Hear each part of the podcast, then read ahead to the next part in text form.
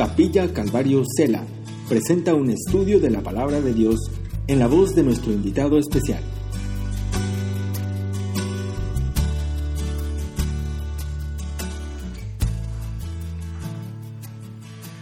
En esta noche vamos a seguir estudiando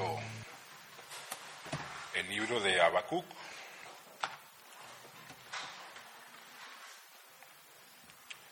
Nuestro, bueno, todos saben, ¿verdad?, que nuestro hermano pastor no está en Costa Rica en este momento. Este, así que, pues a su servidor le ha tocado en esta noche, pues, traerles el estudio referente al segundo capítulo de, de, de este libro, ¿verdad?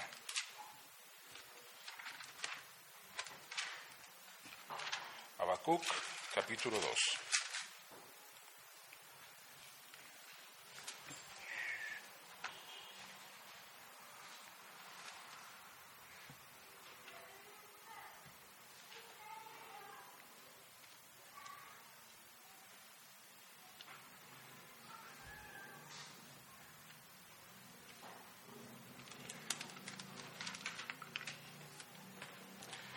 Es hermoso ver cómo este personaje tiene una relación tan, tan estrecha con, con nuestro Dios, ¿verdad? Y tiene tanta libertad que inicialmente comienza a hacerle pues reclamos. Reclamos ante una situación de pues de injusticia que se está viviendo en la época donde pues donde ellos están viviendo, ¿verdad? En esos entonces ellos están siendo gobernados por el imperio babilónico y se, se están presentando una serie de, de, anomalías en contra, pues en contra del pueblo de Dios. Ante esa situación, pues Habacuc viene y, y, comienza a formularse una serie de preguntas hasta el punto de que se convierten en, en reclamo, ¿verdad? Y Dios, pues en, en su amor, le responde a, a Habacuc. Después, Habacuc se comienza a quejar nuevamente porque Dios permite una situación, ¿verdad?, a, manera de juicio para, para, su pueblo, ¿verdad? Y utiliza, pues, un pueblo impío, un pueblo, pues, que no ama a Dios para traer juicio a, a su pueblo, ¿verdad? Y Habacuc nuevamente, pues, comienza a formularse preguntas y, y a y a reclamar, ¿verdad? Porque Dios nos permite esas cosas. Lo menciono únicamente como introducción para, para, el, para el capítulo 2, porque me pareció muy, muy interesante, como les dije inicialmente, esa relación tan estrecha que tenía Habacuc con Dios. Y me llama poderosamente aún más la, la, la atención que a pesar de los reclamos, a pesar de todas las interrogantes que Habacuc tiene, pues él nunca le falta el respeto a Dios. Él siempre le, le habla y lo que dice, pues es a manera de, de, pregunta. Y, y, yo digo, si Dios se tuvo la, vamos a decir así, la molestia de responderle en, en una primera instancia y le responde en una segunda instancia, eh, en el capítulo 2, es porque él conocía el corazón de, este, de, esta persona, ¿verdad? Él sabía que las preguntas y los reclamos pues, que éste le hacía era porque él quería saber. Él se preguntaba a dónde estaba su Dios. No eran reclamos, pues así como de, ¿cómo decirlo?, con un sentimiento de superioridad. No eran reclamos como, como cuestionando el por qué Dios hacía y el por qué Dios permitía. Yo estoy muy seguro que Dios conoce el corazón de Habacuc. Y es por eso que Él le responde en dos ocasiones.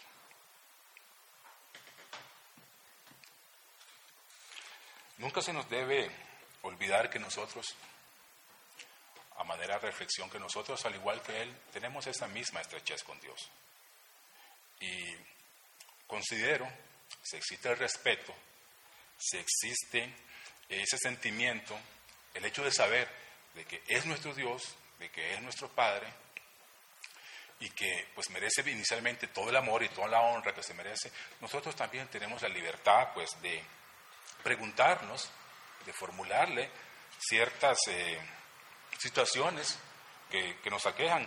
Y puedo asegurarles que al igual que, que en este estudio, Dios nos va a responder. En su momento, claro. A veces Dios responde en el momento que nosotros le estamos preguntando, pidiendo algo. En ocasiones Él responde después. Y en ocasiones Él no responde. Entonces uno debe tener la sensibilidad como para saber qué es lo que Dios nos está diciendo. Y aunque a nuestra interpretación, pues Dios haga las cosas eh, de una forma o de otra, debemos tener la convicción de que es su santa voluntad. Estoy muy seguro que Habacuc pensó pues de, esta forma. Vamos a iniciar, a iniciar perdón, en el versículo 2. Ya para este entonces Dios le está respondiendo a Habacuc por segunda vez. Dice, y Jehová me respondió y dijo, escribe la visión y declara en tablas para que corra el que leyere en ella. Aquí Dios le hace saber a Habacuc, pues, qué es lo que debe hacer con el conocimiento, con las cosas que él está diciendo. Porque se van a presentar más adelante una serie de situaciones en que las personas que lean lo que Dios le está diciendo a Habacuc tienen que, que obedecer.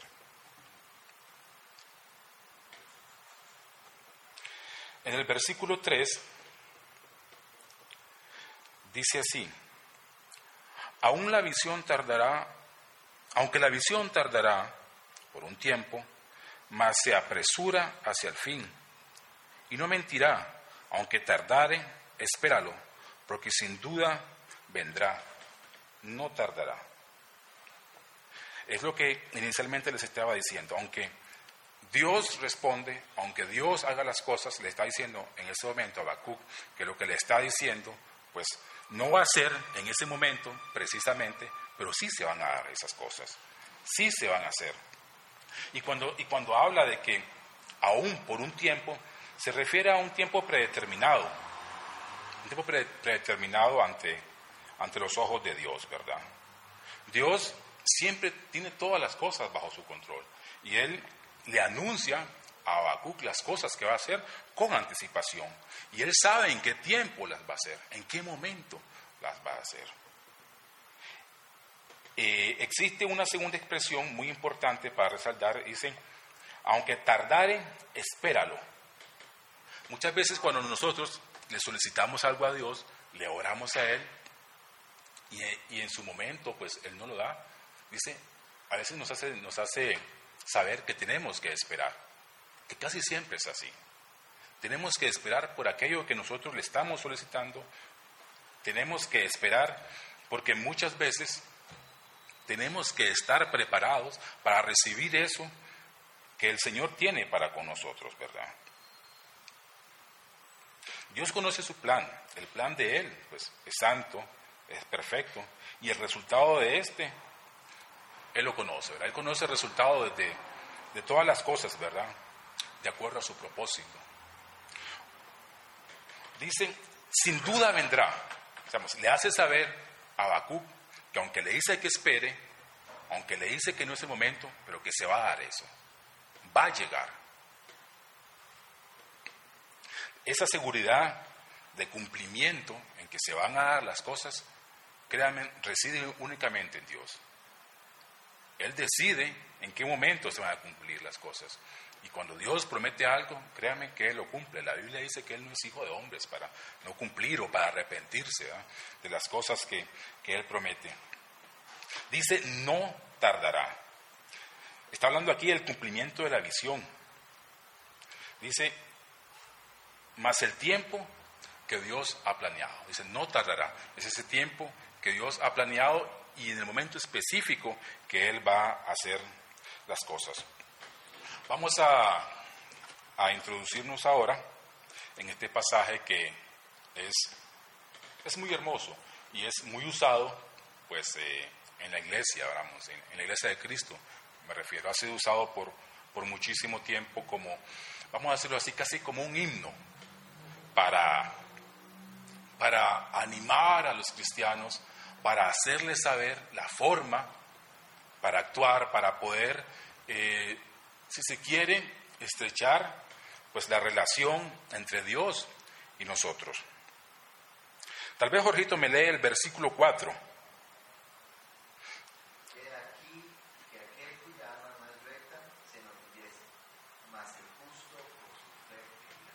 Dice, inicialmente, más, más el alma, dice, es aquí cuya alma no es recta, se enorgullece, se enorgullece.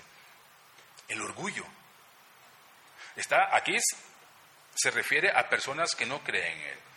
Y, aquí el contexto nos habla pues del momento en que Habacuc está viviendo, y específicamente en el, momento del, del imperio babilónico, decirlo así. Y dice, el alma de las personas que no es recta se enorgullece. Está hablando de personas que no son cristianas, personas que no creen en el acto redentor de Jesucristo. Sin embargo, el orgullo nosotros vemos que también existe en el pueblo del Señor. Y no hablamos de, ese orgullo de, estar contentos de lo que somos o de lo que hemos logrado. Orgullo es vanidad, orgullo es mentira. Y sí está en el pueblo del Señor. Me llamó poderosamente la, la atención eso, porque es algo que sí existe, no solo afuera, también existe pues en la iglesia. Y, y pues algo en que se debe luchar, ¿verdad? Y se tiene que procurar siempre en, voy a decirlo así, mejorar. Una de las metas pues de todo cristiano es parecerse más a nuestro Señor. Y dice, más el justo por su fe vivirá. Vamos a hablar, ¿quién es justo realmente? Si no hay justo ni un uno, dice, dice la palabra del Señor.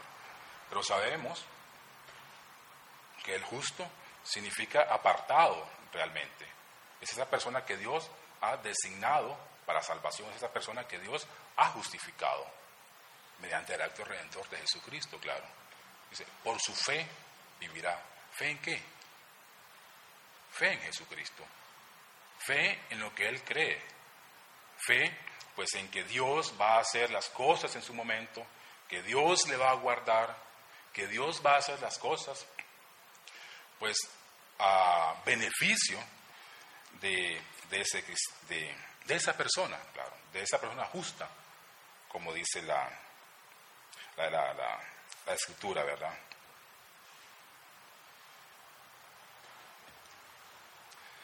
Vamos a, ver vamos, un personaje que la Biblia menciona mucho como justo.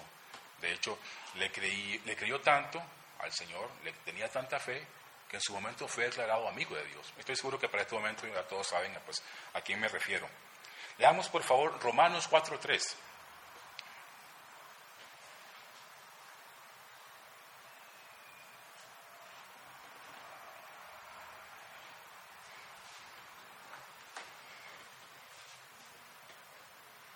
Si alguien lo quiere leer, por favor, hágalo.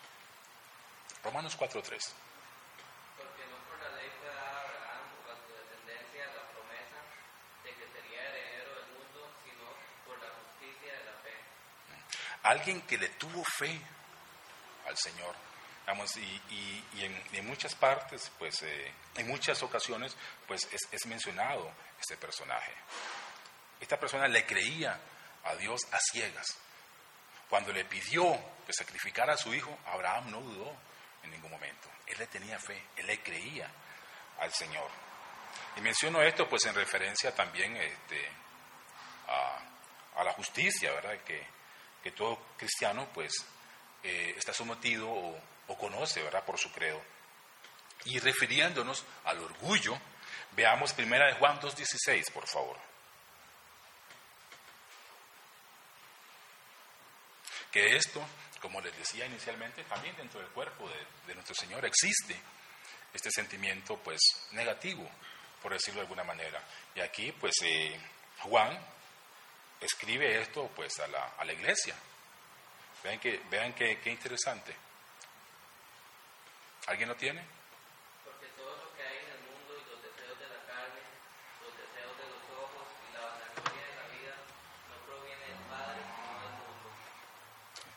Orgullo, eso no proviene de Dios.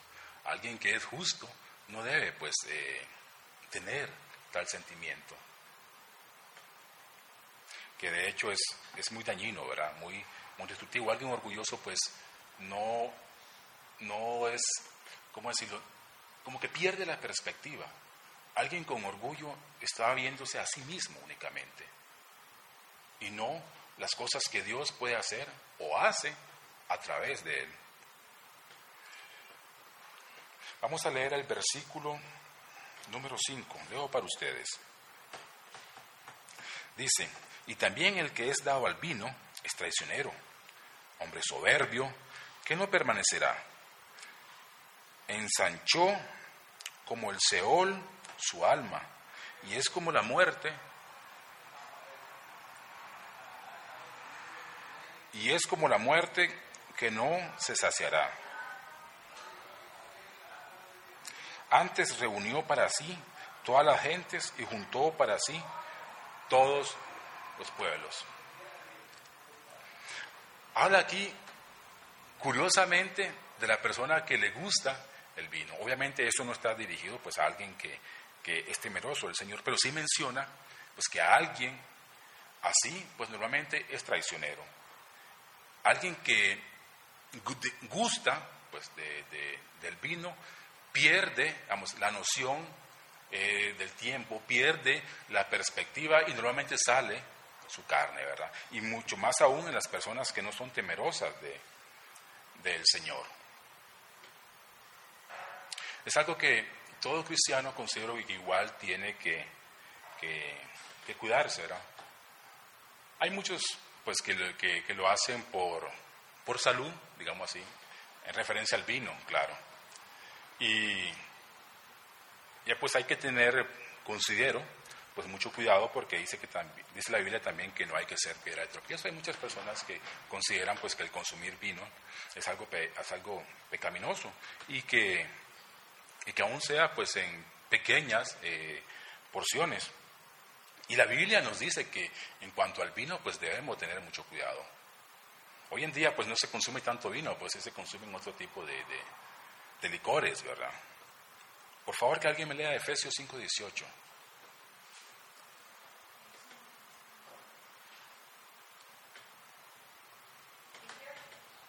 Efesios 5:18, por favor. No os embriaguéis con vino, lo hay disolución, antes bien, sed llenos del Espíritu. No os embriaguéis, porque Efesios es una carta dirigida al pueblo cristiano. No os embriaguéis con vino. Y antes, pues, ser llenos del Espíritu Santo.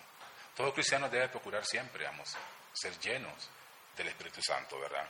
Y no, pues, hacer aquellas cosas que nos apartan de, pues, de esa relación estrecha que deberíamos tener con nuestro Dios. Debemos ser muy, muy cuidadosos con eso. La palabra soberbio, que en este versículo se menciona, eh, da el sentido de una persona arrogante. Una persona soberbia es jactanciosa.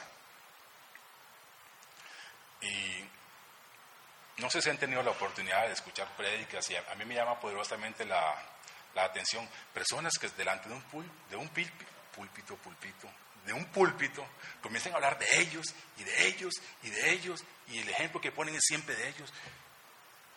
Hay que algo pues que no está bien. No es otra cosa que jactándose a alguien así. Hay que tener cuidado con eso porque muchas veces inconscientemente, inconscientemente caemos pues en eso. Cuando dice, todos los pueblos, todas las gentes, dice, estos pueblos de la tierra que debieron primero antes congregarse para, para adorar al, al Señor, ahora por el contrario son personas que se apartan pues, de Él, ¿verdad? Dice, presos de ese apetito voraz de satisfacer la, la carne. Es muy interesante porque es, muy probable que al pueblo babilónico pues ya se le había eh, predicado, ya se le había dicho que tenían que, que arrepentirse. Obviamente, pues no, no se arrepintieron y siguieron pues en sus, en sus deseos, en sus caminos pues eh, pecaminosos, ¿verdad? A Habacuc se le, se le hizo saber, ¿verdad? En el capítulo 1, pues que el pueblo de Dios iba a ser entregado pues a este imperio. De hecho, fue una de las razones por las que Habacuc reclamó y formuló una serie de preguntas. Y de hecho, las cosas que Dios le dijo a Habacuc que escribiera es porque este pueblo las iba, las iba a leer. Este pueblo se iba a enterar de todas esas cosas que le fueron dichas a Habacuc. Ahora, aquí en el versículo 6, a partir del versículo 6 hasta el versículo 20, Dios formula una serie de advertencias, aunque ellos van a estar eh, dominando pues al pueblo del Señor, hay cosas que ellos no pueden hacer para con ellos, ¿verdad? Hay cosas que ellos se les prohíbe y se les advierte que si lo hacen van a sufrir. Dice, hay es contra los injustos. Vamos a leer el primer versículo, dice, el versículo 6, perdón. No han de levantar todos estos refrán sobre él, sarcasmos contra él, contra él, perdón. Dirán, hay del que multiplicó lo que no era suyo. ¿Hasta cuándo? Hasta cuando había acumulado, perdón, hasta cuando había de acumular sobre sí prendas tras prenda. Está hablando aquí que no se tiene que aprovechar de esas personas. Dice el versículo 7, no se levantarán de repente tus deudores y se despertarán los que te harán temblar y serán despojo para ellos, por cuanto tú has despojado a muchas naciones, todos los otros pueblos te despojarán a causa de la sangre de los hombres y de los robos de la tierra, de las ciudades y de todos los que habitan en ellas. Oigan aquí, hay del que codicia injusta, injusta ganancia para su casa, para poner en alto su nido, para escaparse del poder del mal.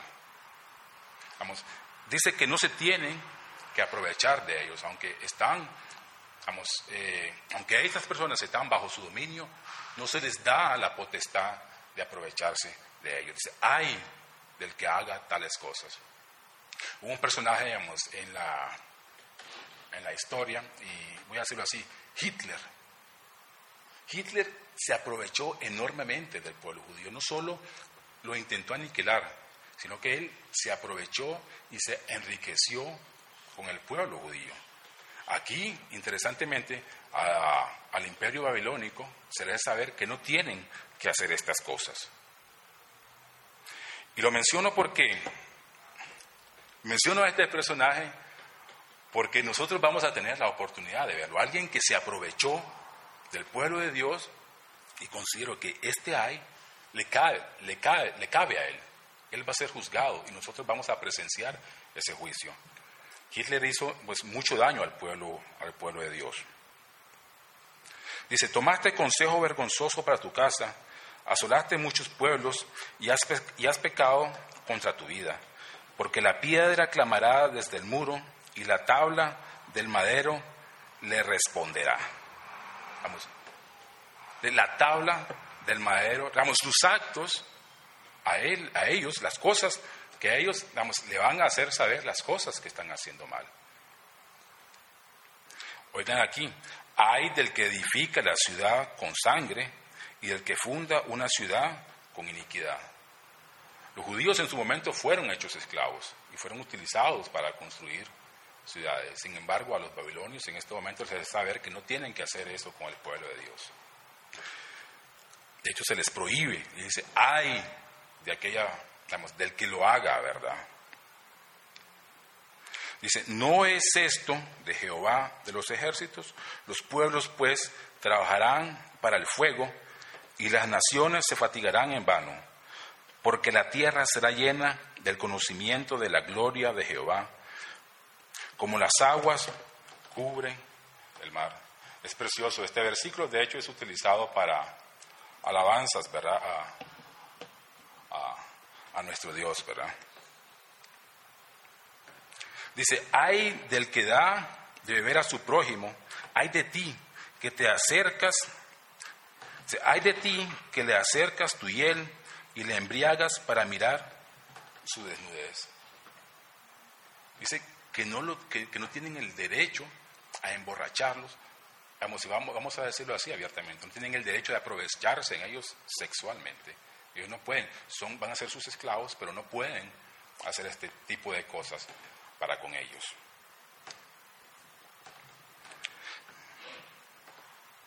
Te has llenado de deshonra más que de honra.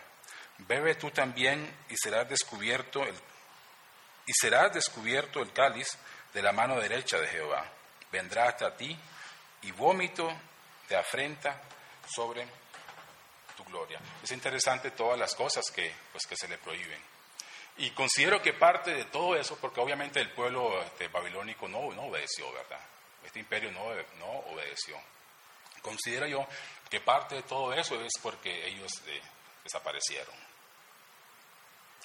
De hecho, posterior a esto, pues el, el imperio babilónico duró un tiempo más y, y, y, desapareció. Cabe mencionar que muchos pueblos, pues en la historia, pues desaparecieron, más el pueblo de Dios, no, ¿verdad? Desapareció el imperio babilónico, desaparecieron los persas, eh, eh, los mamelucos, sin embargo, el pueblo judío hasta la actualidad permanece. De hecho, una de las cosas que quería hacer Hitler con el pueblo judío, con el pueblo de Dios, ¿verdad? era desaparecerlo del mapa. Y vemos que hoy en día el pueblo judío pues, está en pie, todavía existe y va a permanecer por la, por la historia. Digamos, es el pueblo, es la nación escogida por el Señor. Que alguien me lea el, el versículo 17, por favor, del capítulo 2. Porque la rapiña del Líbano caerá sobre ti y la destrucción de las fieras te quebrantará a causa de la sangre de los hombres y del robo de la tierra y de las ciudades y de todos los que en ellas habitan. Le hace saber que van a perecer. Y efectivamente desaparecieron, ¿verdad? Vamos, el pueblo de Babilonia, pues desapareció. Dice, ¿de qué sirve la escultura que esculpió el que la hizo? La estatua de fundición que enseña mentira para que haciendo imágenes mudas confíe confíe el hacedor en su obra. Si algo que hacían ellos era esculpir imágenes, de hecho ellos en su momento pues trataron de obligar y obligaron, porque muchos de muchos de las personas dentro del pueblo de Dios sí cedieron a las obligaciones de ellos, pues fue a adorar sus imágenes. Nosotros en la Biblia tenemos un personaje pues que se negó a hacerlo y Dios lo exaltó, Dios le respaldó su, su fidelidad, pues su fe y de hecho eh, fue librado de, de la muerte. Oigan esto, hay del que dice al palo, despiértate y a, las, y a la piedra muda, levántate. ¿Podrá él enseñar y he aquí cubierto de oro y de plata y no hay espíritu dentro de él? Digamos, hay, hay del que le solicita vamos, a, a una estatua que hable, que haga cosas, porque digamos, es, es algo muerto. La Biblia dice, tienen ojos pero no ven, digamos, tienen boca pero no hablan, tienen manos pero ellos no tienen la, la, la facultad de tomar y de tocar cosas. Dice, hay de ellos, dice, que confían pues en esto. Y oigan el versículo 20, dice, mas Jehová en su santo templo calle delante de él toda la tierra. Dios en su santo templo está viendo todas esas cosas. Dice, calle de él, calle delante de él toda la tierra. Aquí Habacuc concluye, estamos en el versículo 20, haciendo esta declaración. Ante estas situaciones, pues calle toda la tierra. Digamos. Eh, es, es, como decirlo así, vean y hagan como Dios va a hacer las cosas pues que ha dicho que, que va a hacer. Aquí se muestran cinco advertencias y los eruditos lo, lo mencionan como cinco maldiciones específicamente para estas personas. Que si hacen lo que Dios le, le, le, le, prohíbe, pues les va a llegar castigo. Van a tener consecuencias. Obviamente, pues ellos no obedecieron y, sucumbieron, ¿verdad?, ante el, el, poder de Dios. A manera de, de, de reflexión, hay cosas que el Señor nos dice y nos hace saber que no tenemos, pues, que, que hacer. ¿Esto por qué? Porque Él sabe qué es lo que a nosotros nos hace daño. Sabe que si hacemos tales cosas, nos vamos a ver perjudicados. Sin embargo, en muchas ocasiones, pues nosotros desobedecemos, ¿verdad? Y sí hacemos las cosas, pues que no nos convienen hacer. Porque queremos satisfacer eh, nuestros deseos, voy a decirlo así, queremos satisfacer tal vez nuestra necesidad. O no tenemos tal vez la sensibilidad para interpretar las cosas que Dios nos está diciendo. Dios siempre, Dios siempre, siempre quiere lo mejor para nosotros. Es algo que debemos tener siempre muy en cuenta. Él nunca nos va a, a prohibir o hacer saber que tenemos que hacer algo para nuestro mal. Él nunca va a procurar el, el, un daño para con nosotros. Vamos, él nos ama, nos ama mucho, es algo que debemos tener en cuenta y, y nos ama tanto pues que dio a su Hijo por nosotros. Permitió que su Hijo muriera en, la, en la cruz por nuestro pecado para que nosotros pudiésemos obtener salvación. Es algo que debemos tener siempre muy en cuenta. Vamos a orar.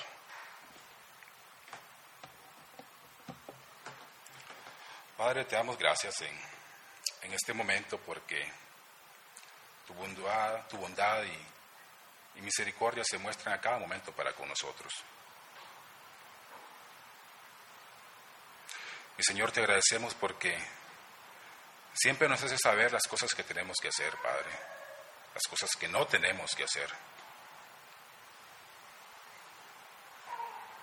Te suplicamos, Padre, que en momentos así nosotros tengamos la sensibilidad, pues que nuestro oído tenga la seguridad de esas cosas que nos estás haciendo saber, Dios. Suplicamos que siempre nos guardes y que siempre nos lleves por el, por el mejor camino, Padre. Sabemos que es así, sabemos que lo vas a cumplir, Dios. Te agradecemos inmensamente por preocuparte de nosotros y por esta enseñanza que nos has traído en esta noche, Dios. Llévanos con bien a nuestros hogares, Padre.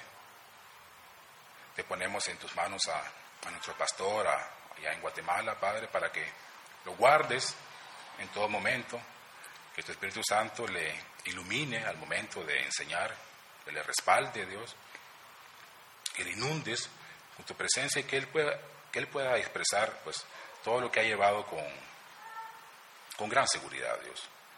Gracias por este momento, Padre. En el nombre de Cristo Jesús te oramos.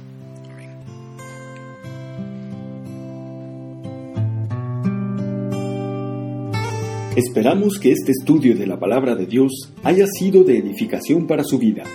Le invitamos a visitar nuestro sitio en internet www.ministeriocela.com donde encontrará más estudios y recursos para su edificación.